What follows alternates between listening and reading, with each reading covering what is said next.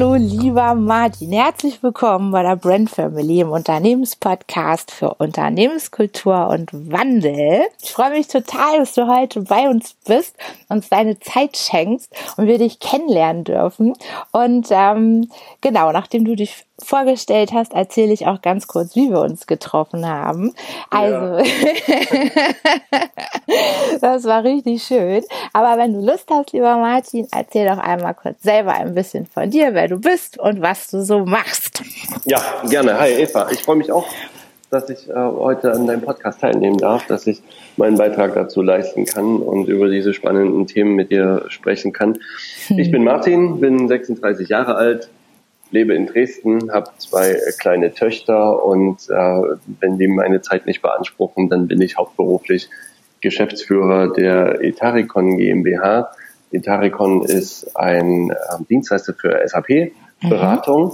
und unsere, unsere Vision ist, dass wir unseren Auftraggebern mit Hilfe unserer Leistung und unserer Expertise dass wir sie dabei unterstützen, dass die Produktions- und Lieferkettenprozesse in ihrem Unternehmen dafür sorgen, dass deren Endkunden ein super cooles Erlebnis haben. Heutzutage nennt man das ja Customer Journey. Mhm. Ähm, und all das tun wir mit der Expertise aus den Prozessbereichen Marketing und Logistik, unterstützt durch die Technologieplattformen und die Applikationen der SAP. Cool. Ja, ich habe auch auf eurer Webseite gesehen, das hat mich persönlich sofort angesprochen als Menschenliebhaber. Da stand digitale Lösungen mit Herz und Verstand. Ja, ja genau. Das, das fand ich gleich sympathisch. ja, sehr schön. Ja, in unserer Branche, ne, das, ich muss es einfach unseren Hörern noch mal kurz erzählen. Die Welt ist so unfassbar klein. Das ist so witzig, wie wir uns getroffen haben hier in Hamburg. Ja. Weil ich kannte dann deine Frau über meinen Job schon vorher, wo ich gar nicht wusste, dass ich sie treffen werde. So. Und ähm, dabei habe ich dann erfahren dürfen, nämlich genau das, dass du Geschäftsführer bist bei einem sehr modernen Unternehmen, was ich dann auch schon kannte, weil wir auch schon in Geschäftsbeziehungen ja, standen. Ja. und da dachte ich gleich, okay, ich muss dich fragen, ob du nicht Lust hast, in unserem Podcast dabei zu sein. und das alles, um, um das noch ein bisschen, ein bisschen zu toppen, das alles ja angebahnt äh, über einen ganz simplen Facebook-Check-In von mir in einem Hamburger Stadtpark, dessen Namen ich schon wieder vergessen habe den äh, mein ehemaliger Kollege und dein Mann, Alex, hat schon gesagt, ja. wenn du in Hamburg bist, dann komm doch mal vorbei. Ja. so geschah es, ne, dass wir uns dann eins zum Frühstück trafen. Ja, genau. Das fand ich echt total toll. Und jetzt genau. sind wir zusammen im Podcast.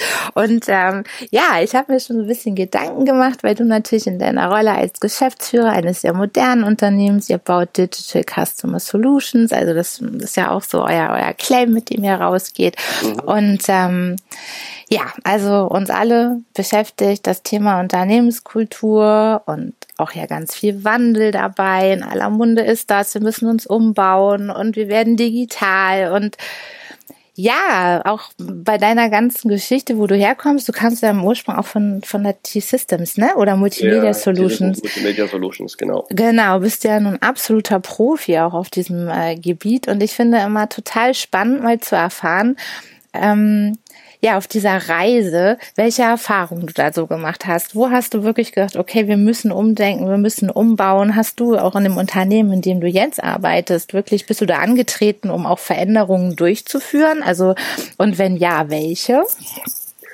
Okay, also das, das waren ja jetzt gleich mehrere Fragen in, in einer verpackt. Das hast du geschickt gemacht.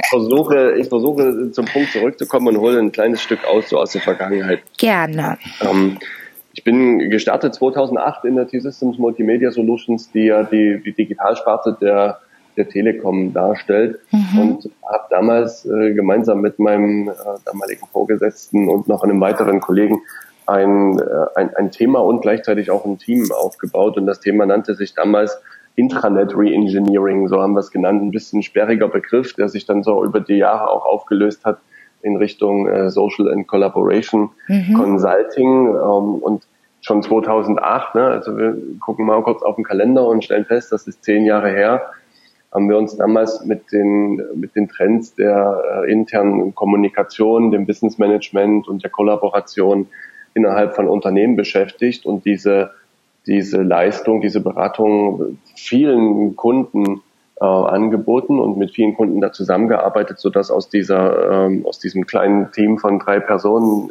von vor zehn Jahren inzwischen eine ziemlich große Unternehmenseinheit da in der MMS geworden ist. Mhm. Ähm, das heißt, mit, mit diesen, mit, mit den Trends und den technologischen Möglichkeiten für Kommunikation und Kollaboration habe ich mich schon sehr, sehr früh beschäftigt, als das wirklich noch in den, in den Kinderschuhen steckte.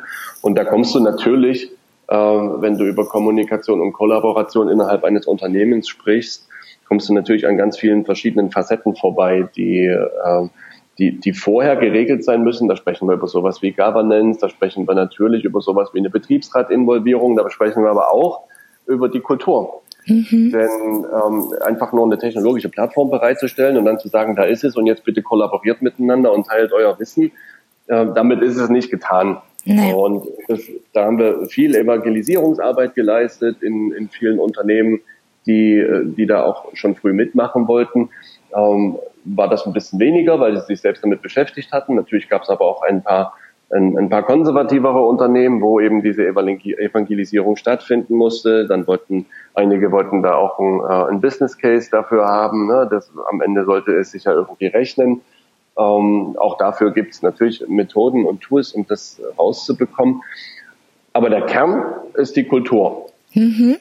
Und äh, diese, diese Kulturberatung, die ist jetzt in einem ähm, naja, die, die ist da irgendwie immanent, also die, die schwingt praktisch die ganze Zeit mit, ohne dass die jetzt einen, einen, einen zusätzlichen oder einen extra Aspekt hat, sondern die, die, die kommt dann sozusagen von automatisch, äh, kommst du da daran lang, wenn du da, dich dann mit deinem Unternehmen äh, beschäftigst.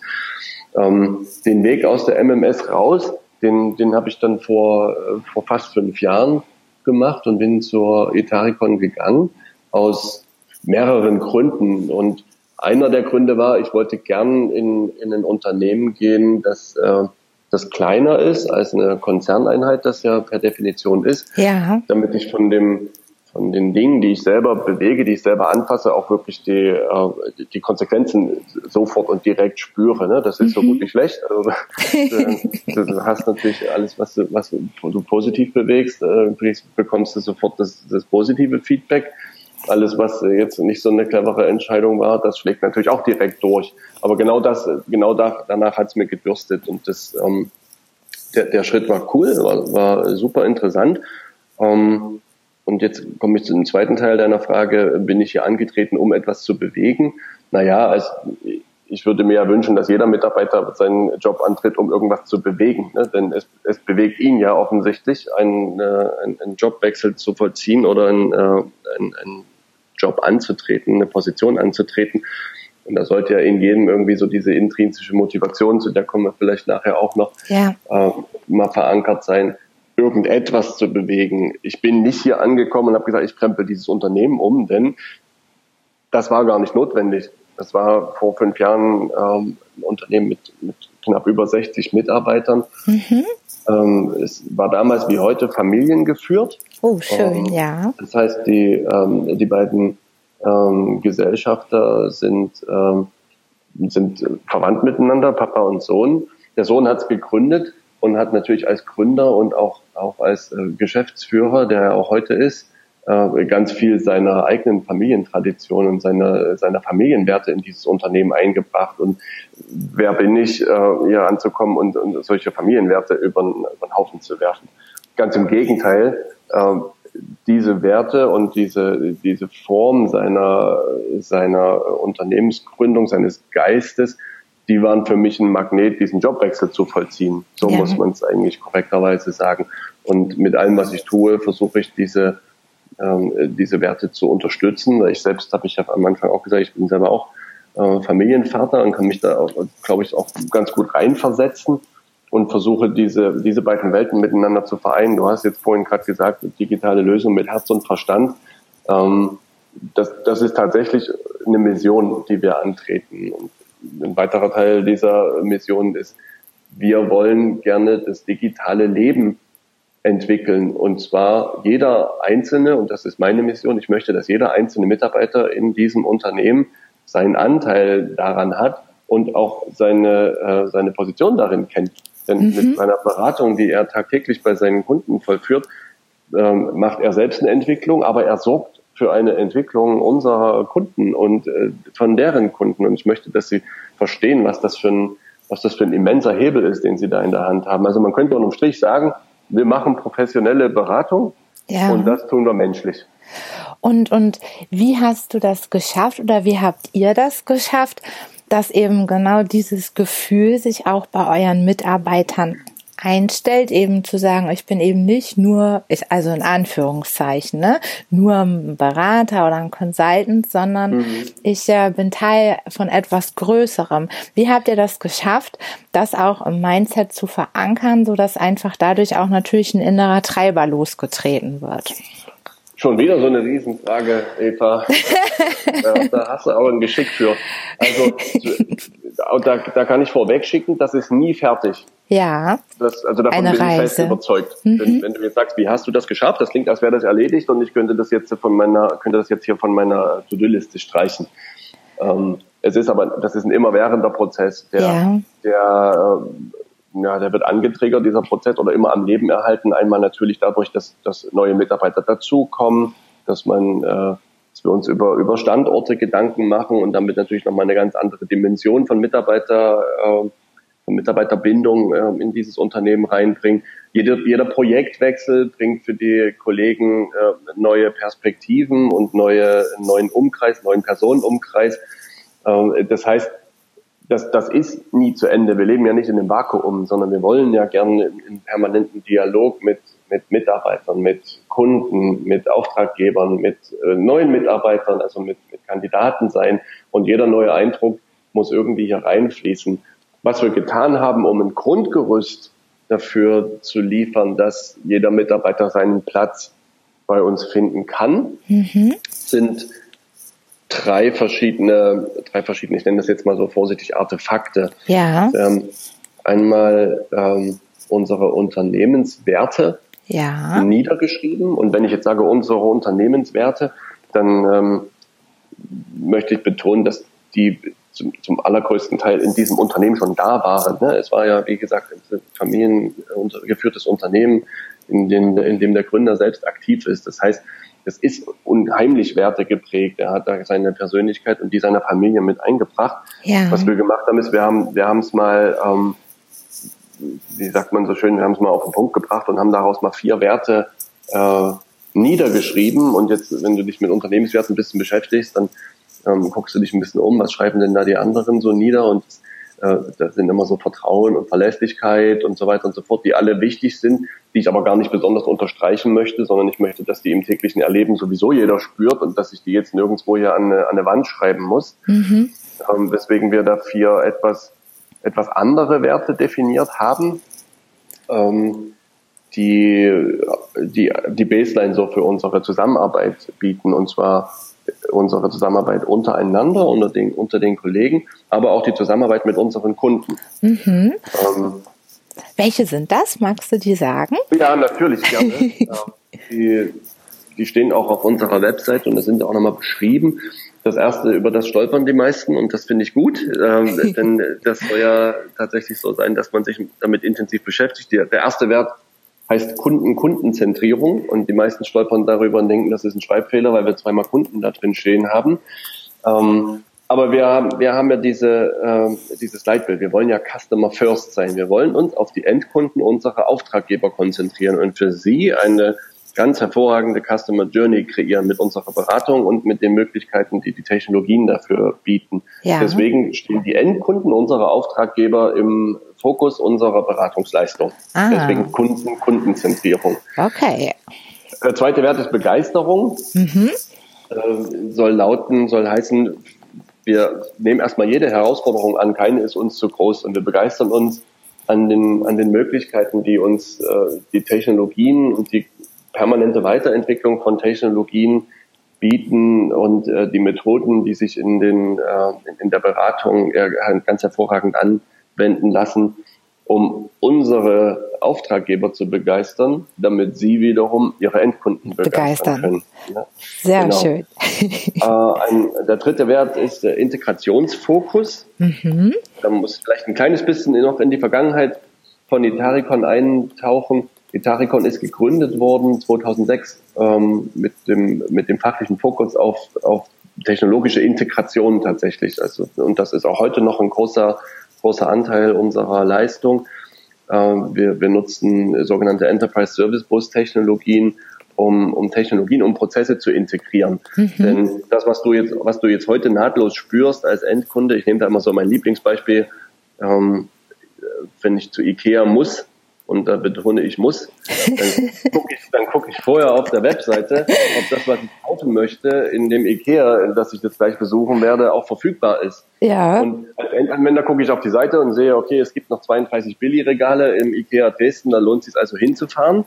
Ähm, was da für Prozesse ablaufen und welche Technologien da miteinander kommunizieren müssen, also technologisch integriert sein müssen, damit ich als Endanwender auf der Webseite genau diese Informationen erfahre, die mir einen frustrierten IKEA-Besuch ersparen, ähm, das, das sieht ja der Endanwender nicht. Da, da gibt es ein Lager, äh, ein Warenwirtschaftssystem, ein Lagersystem, da gibt's äh, ein Kassensystem, was ausgecheckte und, und bezahlte Billigregale vom Lagerbestand abziehen muss und natürlich äh, nicht ganz zuletzt auch eine Webseite, die genau das zur Anzeige bringen muss.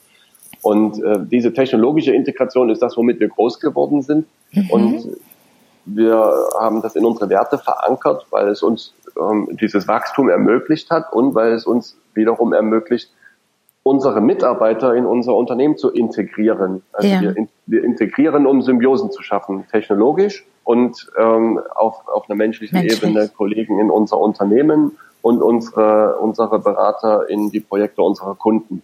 Okay.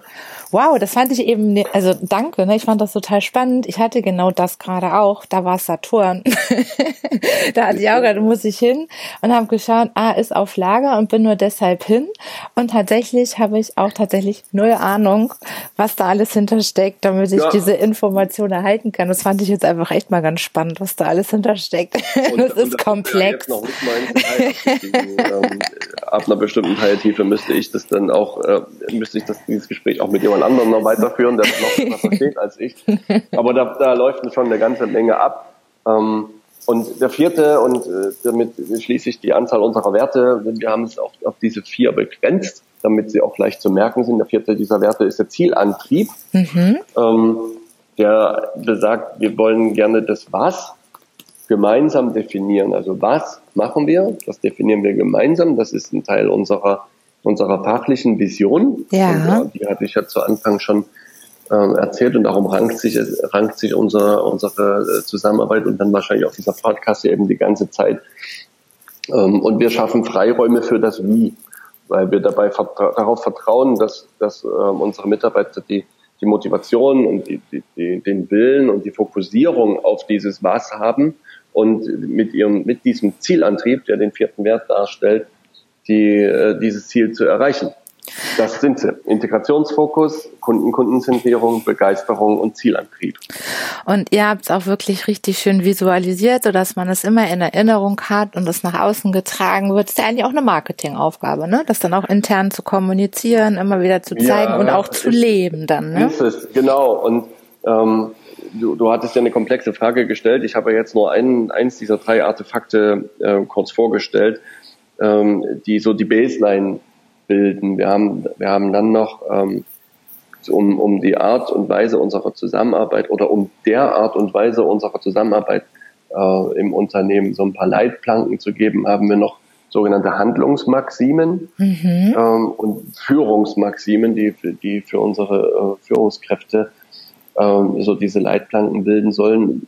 Da ist mir wichtig zu sagen, das sind jetzt nicht ähm, definierte Anweisungen, die irgendwie im Arbeitsvertrag stehen, sondern das sind so Guidelines, nach denen, auf, auf die sich unsere Mitarbeiter dann ja auch immer beziehen können. Ne? Da ist sowas in, in den Handlungsmaximen ist auch sind so ganz simple Sachen dabei wie wer um Hilfe bittet, erhält sie.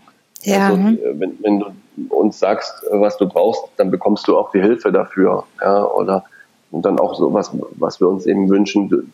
Eine dieser Maximen ist noch, du repräsentierst Itaricon. Ja, also es muss jedem Einzelnen klar sein, so wie er seinen Anteil an unserem Unternehmenserfolg hat, so ist er natürlich in der Außendarstellung im Einsatz bei unseren Kunden, ist er auch ein, ein Teil von Itaricon und repräsentiert es. Und da haben wir ja nun so gewisse, gewisse Normen, ähm, wie wir auftreten wollen nach außen und wünschen uns das natürlich dann auch von unseren, von unseren Mitarbeitern, dass sie das mit nach, nach außen tragen. Die Maximen, das kann man, äh, Führungsmaximen und die Handlungsmaximen, das sind nämlich ein paar mehr. Wenn wir die jetzt, jetzt zitieren und durchgehen würden, dann wäre wahrscheinlich die Stunde ganz schnell um. Auch die kann man, äh, die kann man hervorragend in unserem Blog äh, nachlesen und wir, hatten ja anfangs besprochen, dass du den Link mit in die Show Notes packst. Genau, packen ähm, wir rein am Ende, auf jeden Fall da habe ich mich äh, ganz gut dazu ausgelassen, ähm, was wir uns dabei gedacht haben.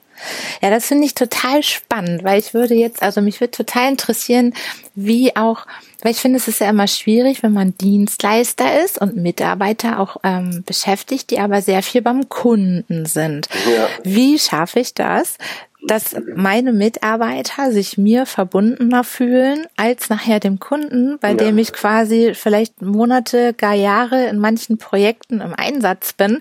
Mhm. Und ähm, diese Frage, also die bekomme ich auch ständig wiedergestellt. Kannst du da auch ein bisschen mal so ein paar Tricks verraten oder nicht Tricks oder einfach auch ähm, ja, was da gut funktioniert und was auch mal nicht funktioniert hat? Magst du da mal erzählen? Ja, klar, gerne. Das, auch das ist, äh, ist ein Thema, das treibt uns natürlich 24 äh, Stunden um. Denn äh, entgegen der, der technologischen Entwicklung und der Möglichkeit, die Technologie heute bietet, ähm, wollen viele unserer Kunden, dass unsere Berater tatsächlich on-site bei den Kunden aktiv sind. Ja. Das hat natürlich auch ein paar Vorteile. Ne? Das, das stärkt die Kundenbindung und das sorgt dafür, dass man da auch rechts und links immer noch feststellt, was es für, bei dem Kunden noch für Themen gibt, bei denen wir vielleicht aktiv sein können. Ähm, aber du bringst es auf den Punkt. Normalerweise ist der, der Anteil der Tage, die unsere Berater beim Kunden sind, ist höher als der, die sie bei uns äh, im, im Büro sind. Und das ist natürlich auch ein Stück gewollt. Ja, es ist eben Beratungsbusiness. Klar. Ähm, auch darum rankt sich eigentlich die ganze, unser ganzes Denken und Wirken. Wie können wir dafür sorgen, dass die, die Bindung zu unserem Unternehmen ähm, größer ist als die äh, zum Kunden, also zumindest was die, was die arbeitsvertragliche Beziehung anbelangt. Das hat un unglaublich viele Dimensionen und, und ich bin davon überzeugt, dass einer dieser, eines dieser Instrumente ist, diese, diese gemeinsame Wertebasis, mhm. ähm, auf die sich ja dann auch irgendwie alle, die hier arbeiten und anfangen hier zu arbeiten, auf die sie sich committen.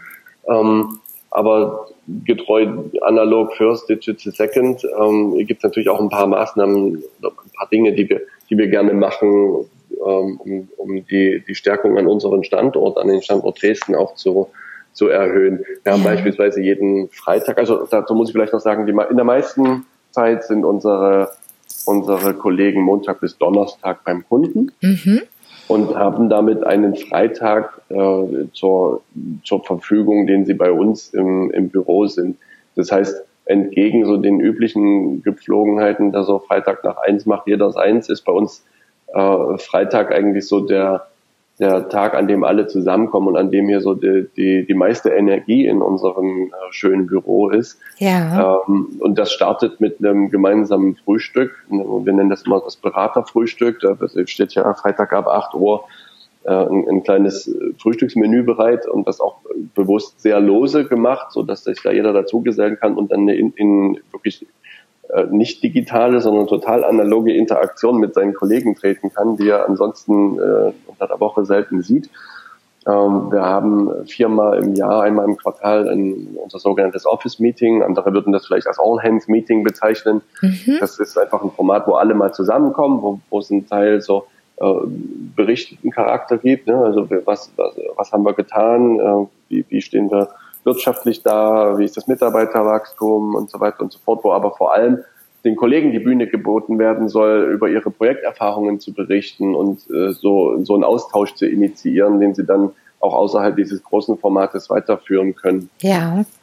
Wir machen zweimal im Jahr große Feste. Das ist jetzt wahrscheinlich so in der, in der gesamten Unternehmerwelt gar nichts so Besonderes erstmal. Ich glaube aber, unsere Feste sind besonders. unser, unser, Sommerfest und unsere Weihnachtsfeier, die sind äh, tatsächlich sehr mit einem sehr persönlichen Touch. Wir haben auch einen Mitarbeiter im Unternehmen, der sich, der explizit hat in seiner, in seiner Mitarbeiterbeschreibung, in seiner Signatur in der E-Mail steht drin Kommunikation und Werte. Ah. Das heißt, der ist ausschließlich dafür zuständig, dass diese, diese Kommunikation oder die, die, diese Werte, diese Maxim ähm, in, unserem, in unserem Unternehmen gelebt werden und dann natürlich erstmal jedem bekannt sind und dann gelebt werden, der auch unsere äh, super schönen Events äh, regelmäßig ähm, plant und initiiert. Wir sind sehr, sehr familiengeprägt. Das heißt, wir haben ja auch, haben auch ein kleines Kinderzimmer, ein Kinderspielzimmer. Wenn, wenn sich mal mit der Betreuung schwer einrichten lässt, dann können die Kollegen auch die Kinder mitbringen. Wir machen eine Kinderweihnachtsfeier.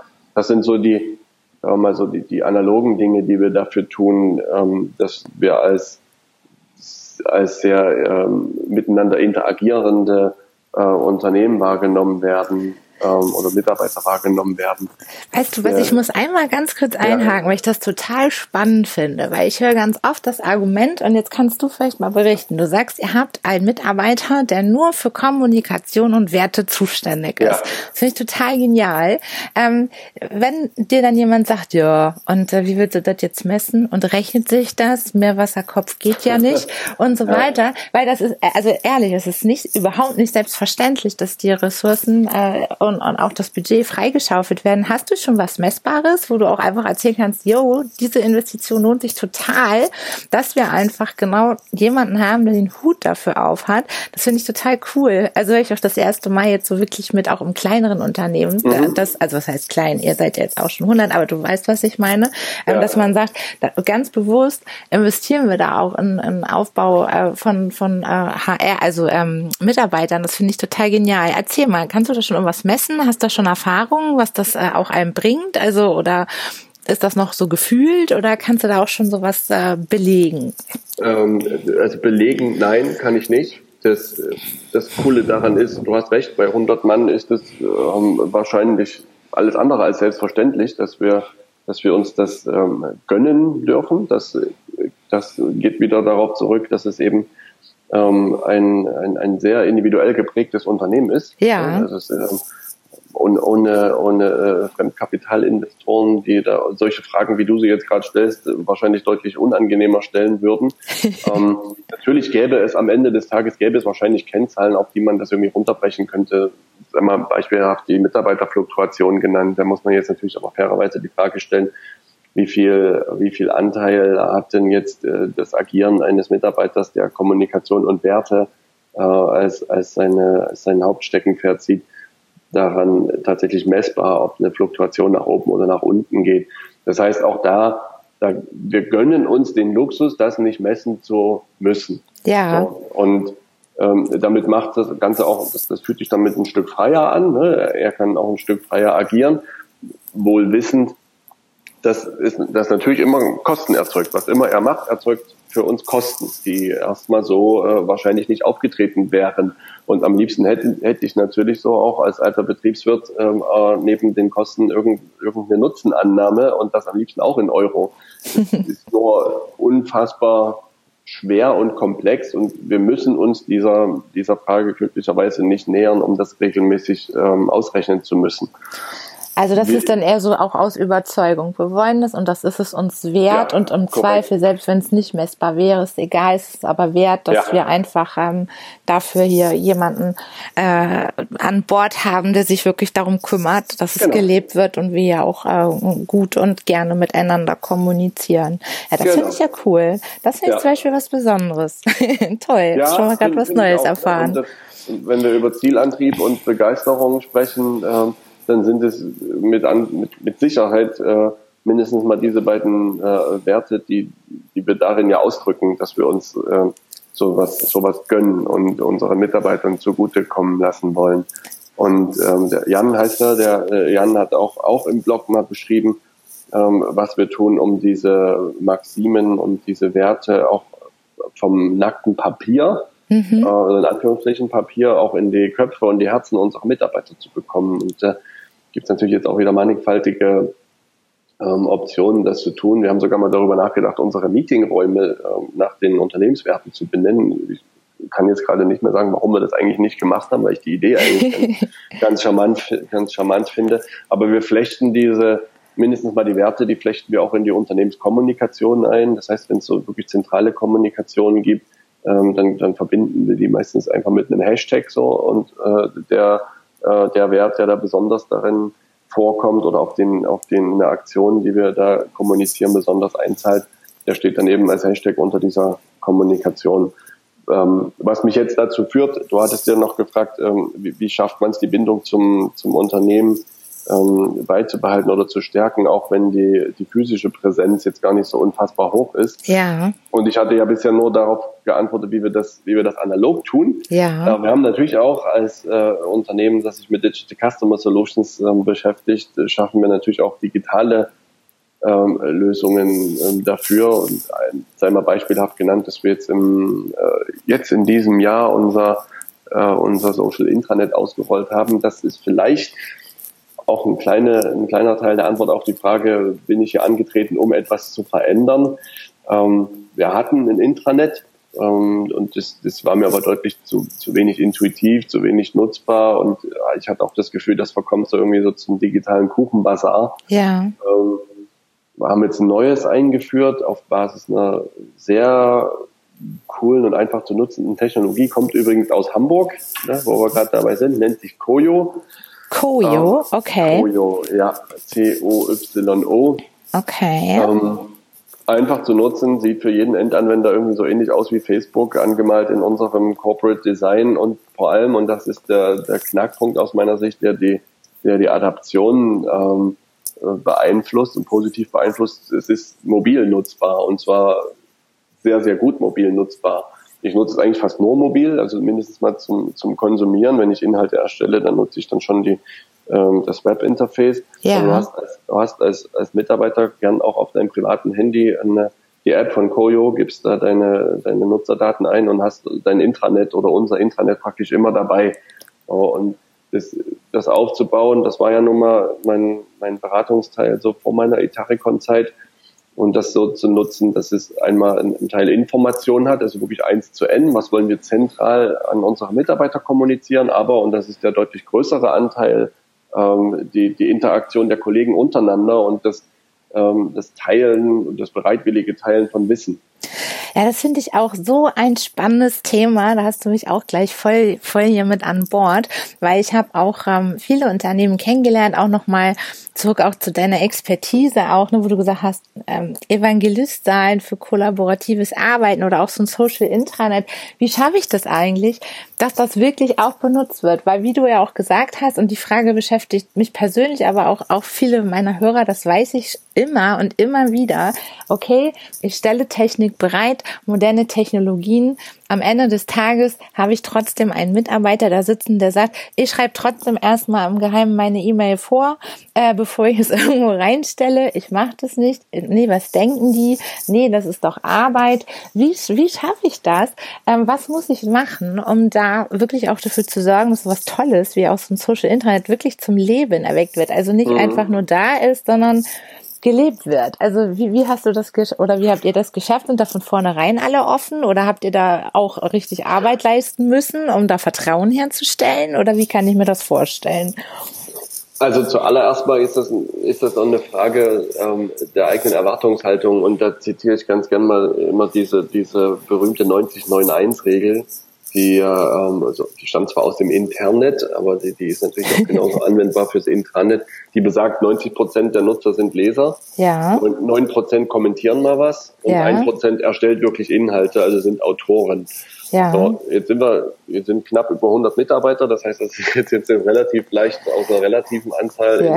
in eine Anzahl zu übertragen und es wäre traurig, wenn diese 90-9-1-Regel bei uns funktionieren würde oder Anwendung fände, dann hätten wir genau einen, einen Autor.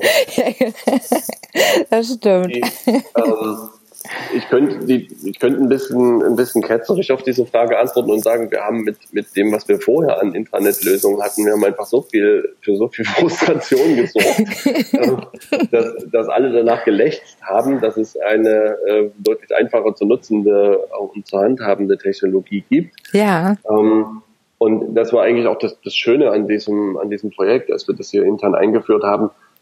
Es waren und sind auch heute noch, ein Großteil unserer, äh, unserer Kollegen sind sehr bereit zu interagieren, zu kommunizieren und Wissen zu teilen. Allein fehlte ihnen diese technologische Plattform. Das, das ist auch das, was ich vorhin meinte. Wir befinden uns jetzt halt inzwischen im Jahr 2018. Ne? Die, mhm. die, die Attitüde, die Charakteristiken haben sich ein Stück verändert, die, die Persönlichkeiten, so die, man spricht ja da immer so vom Generationswechsel, das ist ein bisschen anders geworden, dass wir jetzt evangelisieren müssten, bitte nutzt doch und, und, und interagiert miteinander. Jetzt endlich haben wir die Plattform dafür und jetzt, jetzt verweist die. Ja, ich stelle mir jetzt irgendwie so ein, ein Grasbüschel vor, was durch die leere Prärie weht.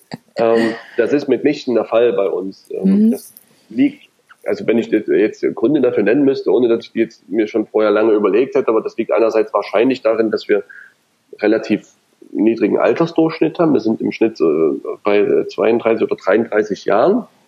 Das heißt, die, die meisten der Kollegen, die hier arbeiten, die sind mehr oder minder mit, mit solchen Technologien mindestens mal im Privatgebrauch aufgewachsen. Ja. Ähm, der, der zweite Motivator dafür ist, sie sind ein Stück auch darauf angewiesen, dass sie sich gegenseitig unterstützen, weil natürlich nicht jeder äh, oder nicht einzelne Personen das komplette Wissen ähm, haben können. Und dadurch, dass wir das kann ich wirklich nur betonen, ohne dass ich das glaubhaft ähm, nachweisen könnte, aber wir haben wirklich eine besondere Kultur. Wir sind wirklich besonders. Wir haben Herz und Verstand. Das ist kein Quatsch, was auf der Webseite steht. Das und dieses, ist auch so. Herz und Verstand, das zieht sich halt auch durch unsere komplette Kommunikation im Unternehmen. Es gibt ganz wenige, ähm, oder nee, um es positiv zu formulieren, es gibt viele Teams, die bei uns in Business Units ähm, strukturiert sind, die, äh, die sich dann auch zum, zum Sport treffen, die zusammen in die Projekte fahren, äh, sich in die, in die äh, Fahrzeit reinteilen, die abends dann im, am Projektstandort oder gern auch am Wochenende noch ein Bier trinken gehen. Wir, wir sind eine sehr sportliche Firma und, ähm, und, und, und sponsern das auch als Arbeitgeber. Das, wir, wir machen Beachvolleyball-Turniere, wir nehmen an denen teil, wir richten sie selbst aus, wir nehmen cool. an Firmenlauf-Events teil. Also diese, diese Interaktion untereinander, die die, die fördern wir, ohne dass wir jetzt bewusst uns daraus irgendwie Nutzen versprechen, sondern es ist einfach in unserer DNA. Ja. So, und wieder analog first, digital second, äh, das war eben vorher schon da. Und das über diese, diese Interaktion und diese Kultur überträgt sich jetzt aus dem analogen Miteinander äh, glücklicherweise in, in das digitale Miteinander über die, über die äh, Plattform, die wir dafür jetzt bereitgestellt haben. Na, und das Gute ist dann natürlich auch, dadurch, dass ihr jetzt auch das, was ihr seid, auch sichtbar gemacht habt, zieht ihr dann natürlich auch von vornherein auch wieder Menschen an, die das anspricht. Ne? Das ist natürlich genau. auch noch ein schöner Vorteil dabei. Ja, ja korrekt. Ja, super. Okay, spannend. Ja, also gerade diese Nutzung von Technik und äh, das wirklich, also klar, ihr seid eh vom, vom ganzen Business Case extrem modern, sowieso und digital affin aufgestellt. Und ähm, gleichzeitig lerne ich immer wieder Unternehmen kennen und auch viele Mitarbeiter, äh, bei denen ich äh, schon merke, oh, bleib mir weg damit und die gute alte E-Mail. Äh, schreibt ihr eigentlich noch E-Mails oder oder arbeitet ja, ihr auch ja, mehr mit Slack klar. oder also habt ihr da auch schon gewechselt zu diesen, ja, also Slack zum Beispiel oder einen anderen anderen Dienst oder sagt ihr noch eine E-Mail? da, da, das ist noch unser Hauptkommunikationsmittel. Also ich, meine feste Überzeugung ist, dass die E-Mail in den nächsten nächsten zehn Jahren aus Unternehmenskommunikation nicht wegzudenken ist. Glaube ich auch, ähm, ja. Dem, natürlich, äh, also nee, anders. Wir haben, wir haben so viel, wir bieten so viele Optionen, dass sich eigentlich jeder Mitarbeiter so sein, sein Ding rauspicken kann, womit er kommunizieren will. Es gibt in unserem Unternehmen Slack-Gruppen, die sind aber nicht, also niemals und nicht äh, zentral irgendwie eingesteuert, weil ich glaube, damit machst du es schon tot, bevor es überhaupt, bevor es überhaupt äh, zum Leben erweckt wird. Wir haben, äh, wir haben Skype als, als Messenger-Service. Wir haben ähm, die, im Koyo gibt's auch eine Messenger-Funktion, die auch genutzt wird. Natürlich haben wir auch noch Handy und SMS und das hast du ja inzwischen alles auch auf dem, ähm, auf dem Laptop mit als Applikation vertreten. Also äh, es ist eher und da muss man jetzt auch ein Stück aufpassen. Das ist auch etwas, was ich jetzt in, inzwischen so wieder ein bisschen stresse. Ähm, man muss eher aufpassen, dass man den, den Fokus nicht verliert und über die Anzahl der Kanäle äh, nicht permanent irgendwie in den Kontextwechsel gerät und sich trotzdem äh, die Zeit verschafft, auch mal in den, in den wirklichen Arbeitsflow zu geraten, aus dem man auch mal nicht rausgerissen wird, zwei Stunden. Ne? Du hast jetzt vorhin, bevor wir das bevor du die, äh, die Aufnahme gestartet hast, hast du gesagt, ich schalte jetzt mal mein Handy noch ab, damit es mir nicht permanent ähm, aufpoppt, auch auf dem, auf dem Laptop. Ähm, du, du hast es jetzt gemacht, damit du keine Störungen in dieser Aufnahme bekommst, aber in Wahrheit sollten, sollten wir das viel öfter tun, um wirklich uns mal inhaltlicher, konzeptioneller Arbeit zu widmen. Das ist ja toll, dass es diese Instrumente gibt, aber wenn sie uns eigentlich von dem ähm, permanent rausreißen, was wir eigentlich gerne machen würden und, und erledigen müssen, ähm, dann führt es wieder ein bisschen zu Gesundheitsgefährdung und da bin ich natürlich ähm, als, als Geschäftsführer und Verantwortlicher, Verantwortlicher für 100 Mitarbeiter, ähm, da, da stehe ich natürlich auch äh, vor der Frage, wie kriege ich das wiederum in die Köpfe, ähm, diesen Balanceakt hinzubekommen und die, diese eigene Gesundheit nicht zu gefährden. Übrigens auch eingebaut in unsere, in unsere Führungsmaxim, so ungefähr ein gesundheitserhaltendes Arbeitsmaß. Ja, du, ich finde, du sprichst mir so aus der Seele damit, weil also ich merk's für mich, ich habe ich hab auch alles, ne? Ich habe von Slack über Skype, E-Mail sowieso, genau, WhatsApp, auch wenn man es nicht soll, kommt aber doch auch mal was rein. Dann äh, SMS hin und her. Und bei mir hat's, also ich bin einfach mal so ehrlich, hat's auch teilweise schon dazu geführt, dass ich zum Beispiel manche Slack-Channels, wo ich am Anfang noch hochmotiviert alles gelesen habe, ich teilweise jetzt einfach auch blank lasse, ne? Also mhm. äh, oder dann ist äh, die, die Liste der ungelesenen relativ hoch geworden.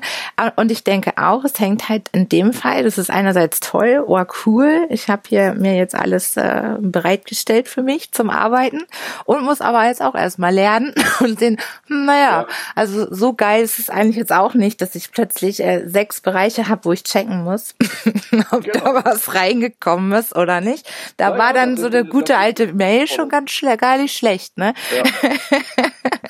Aber das ist die, die Herausforderung, die, die äh, unser, unsere aktuelle Entwicklung und das Zeitalter mit sich bringt. Und dafür muss einfach jeder irgendwie so seinen Mechanismus finden. Ne? Ich, ich glaube, ich habe da einen ganz guten für mich gefunden. So, das, das muss ich ja auch als Vater zweier Töchter. Ne? Will ich ja jetzt nicht always on sein. Ja. Vor allem, wollen vor allem meine Töchter nicht. Auf der anderen Seite will ich jetzt natürlich auch nichts verpassen und da, wo, wo ich benötigt werde, will ich ja auch, will ich auch bereitstehen und äh, Unterstützung geben, wenn ich sie geben kann. Ja. Das ist ein permanenter Spagat und dafür gibt es keine Gießkannenlösung. Also du kannst jetzt nicht sagen, wir machen das jetzt genau so, äh, sondern du kannst nur immer wieder erzählen, dass es wichtig ist, welche, welche Optionen und Methoden bei, bei dir persönlich ähm, individuell gut funktionieren, ob die jemand anders jetzt sofort 100 Prozent adaptieren kann, das steht auf einem ganz anderen Blatt. Wie machst du es denn?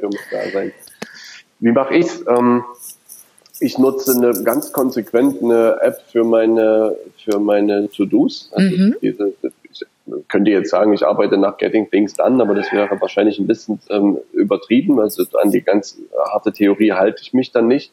Ähm, in, das, in, in diese App trage ich ein, was ich nicht innerhalb von zwei Minuten jetzt sofort erledigen kann. Das sortiere ich nach äh, einfach ganz simpel nur nach Beruf und nach Privat mhm. äh, und gebe diesen, diesen Tasks, die da drin stehen, ein Datum. Und mit diesem, also be bevor dieses Datum ran ist, es gibt vielleicht noch eine Erinnerung, dass ich das nicht aus den Augen verliere. Und bevor dieses Datum ran ist, widme ich mich diesen Tasks auch nicht. Es sei denn, ich komme mal in die glückliche Lage, dass ich mir sage, okay, jetzt hast du mal irgendwie ein bisschen Freizeit, jetzt kannst du dich mal deiner Tasklist widmen. Ja. Ähm, das schafft mir auf jeden Fall mal die Freiheit im Raum. Ich schreibe es auf und damit muss es nicht, muss ich es mir nicht merken. Es ist aus meinem Kopf raus. Ja. So, das, das, und das mache ich sehr, sehr strikt. Ähm, Welch, welche App ist das? Wie heißt ich die? Nutze, ich nutze seit äh, vier Wochen nutze ich Todoist. Okay. Ähm, Habe ich ganz, ganz digital auf LinkedIn eine kleine Umfrage im Netzwerk gestartet äh, welche denn empfehlenswert ist. Denn ich war, ich war ein großer Fan von Wunderlist. Ja. Ähm, und die Gründer von Wunderlist, die sind ja äh, von Microsoft akquiriert worden und haben die Weiterentwicklung ihrer Wunderlist-App leider aufgegeben, aufgeben müssen. Da will, weiß ich nicht, was da wirklich vorgefallen ist.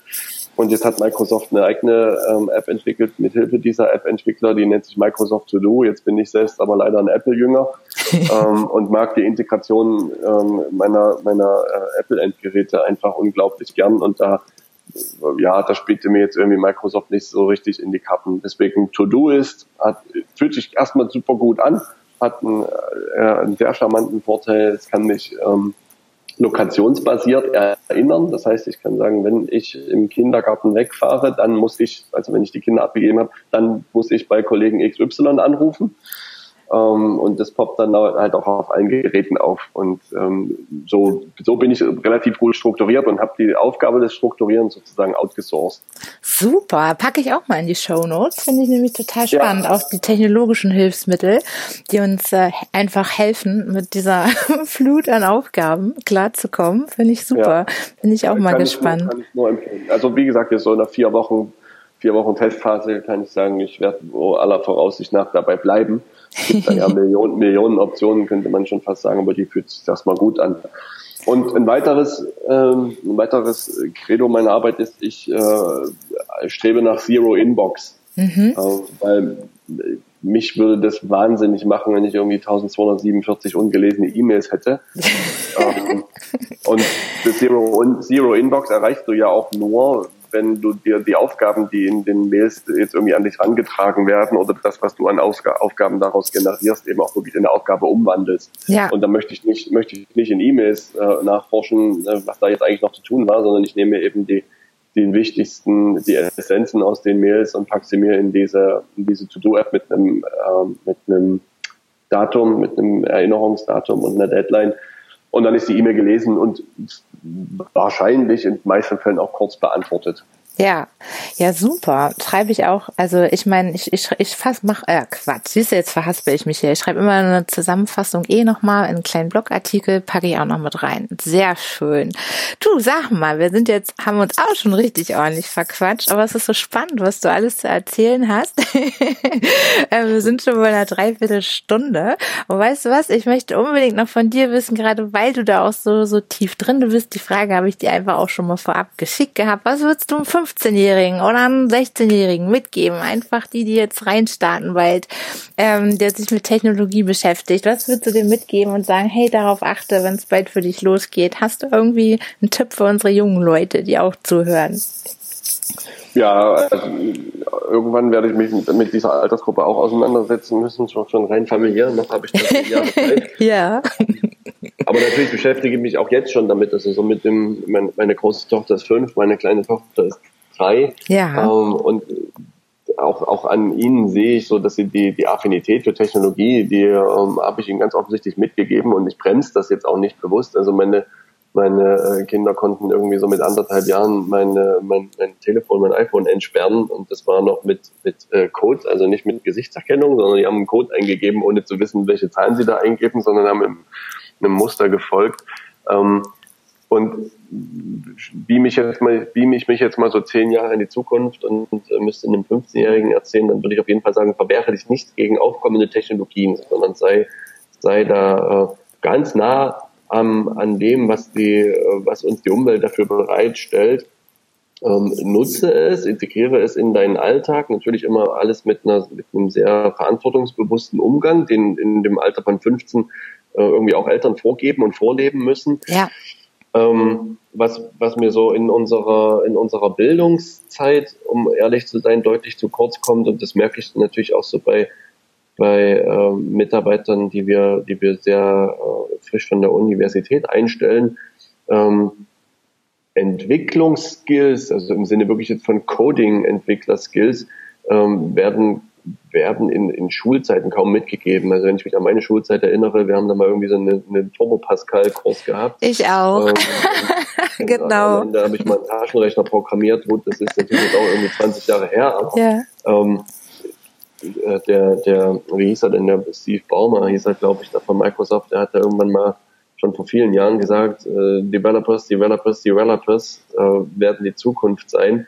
Ja. Und ähm, so fertig wie Technologien heute auch kommen und wie du sie als Endanwender verwenden und dann nur ein bisschen customizen musst, äh, so, sie müssen ja produziert werden. Und da gibt uns der der Markt und das, was da jetzt noch kommen wird, wenn wir über Blockchain und über künstliche Intelligenz reden, ähm, das hat ja alles irgendwo einen Entwicklungsursprung. Und deswegen wäre wär mein ähm, so meine, meine Leitplanken für Leute, die sich da, für 15-Jährige, wie du sie ja jetzt äh, klassifiziert hast, die sich dafür irgendwie auch nur ansatzweise interessieren, wäre, geh, guck dir Entwicklersprachen an und ähm, tu dir da ein, zwei drauf.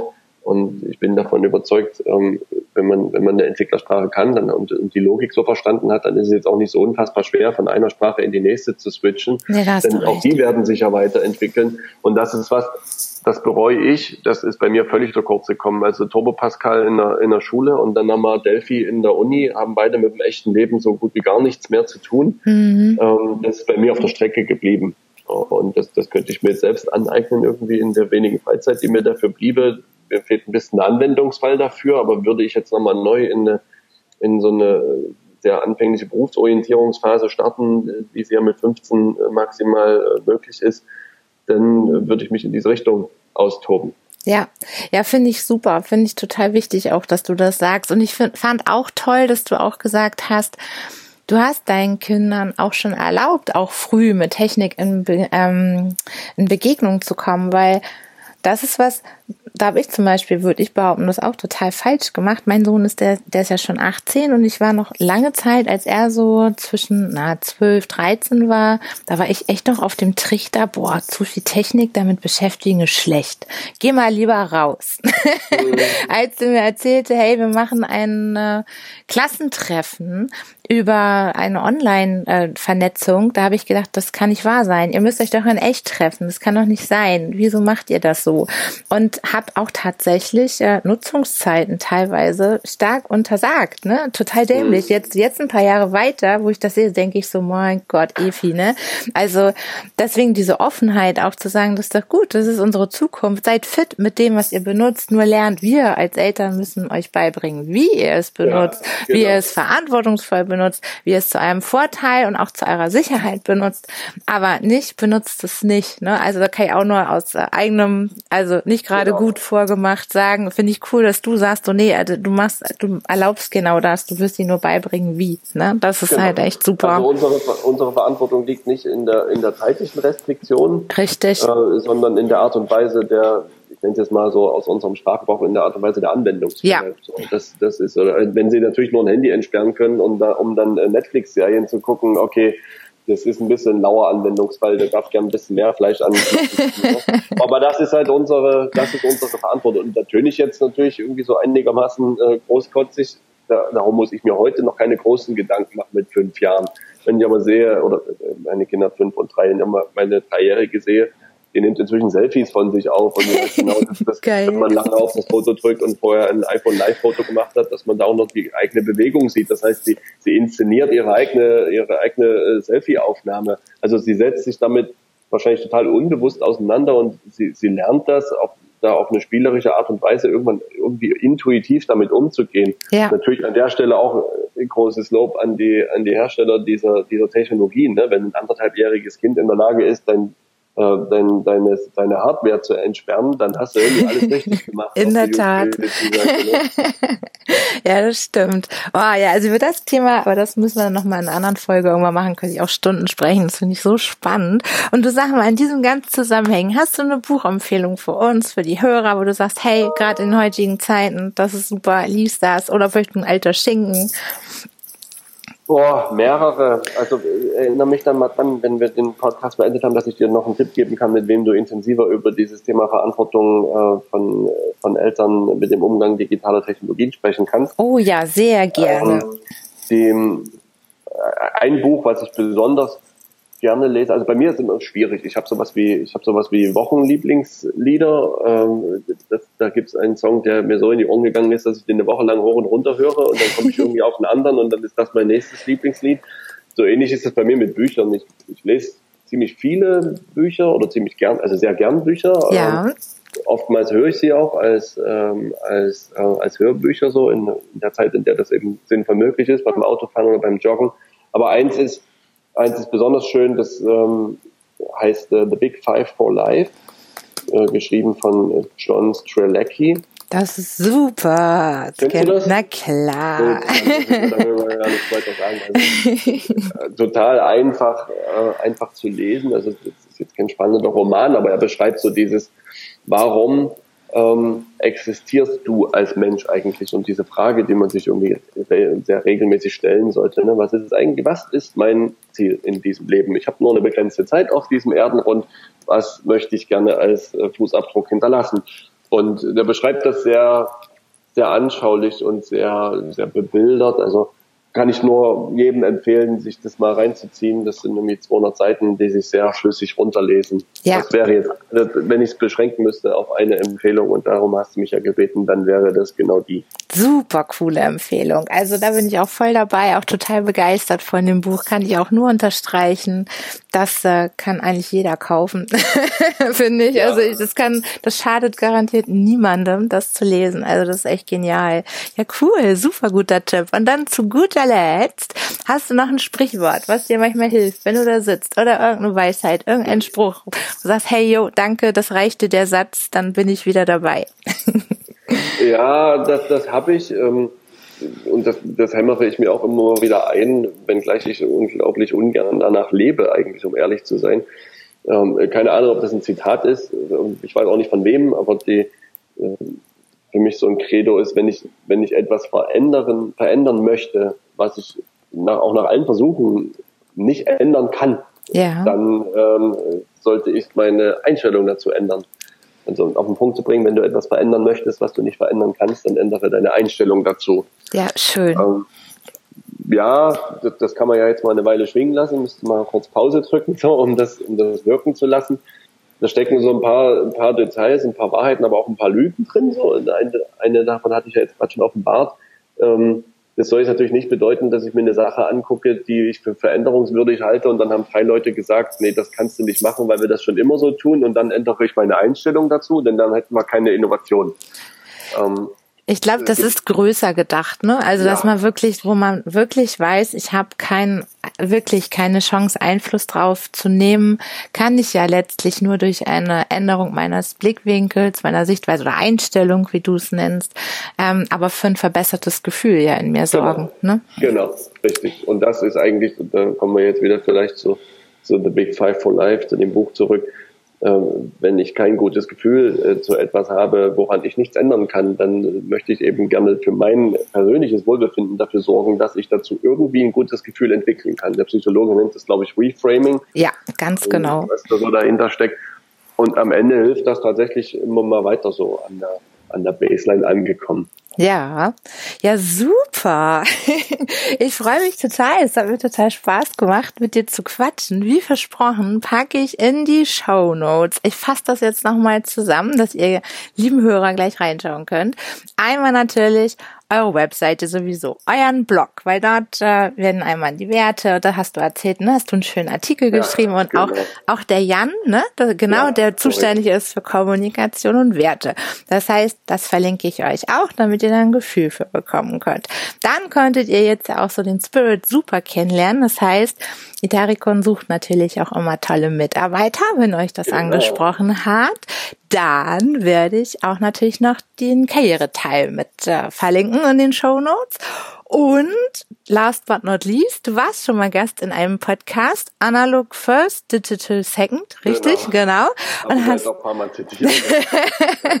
und da hast du schon auch mal ähm, ein bisschen länger dich unterhalten können, noch intensiver dann ne, über Werte und Maxime für eine moderne Führung. Also auch total interessant. Und auch hier werde ich euch verlinken oder das in die Shownotes packen und natürlich diese großartigen Tooltips und Buchtipps. Also es gibt allerhand nachzulesen. und ähm, ja, also vielen, vielen, vielen Dank. Und äh, ja, ich wünsche dir jetzt heute einen wunderbaren Tag. Dankeschön. Schön, dass ich mitmachen konnte, Eva. Vielen Dank. Sehr gerne. Danke, mir auch. Und dann bis bald. Tschüss.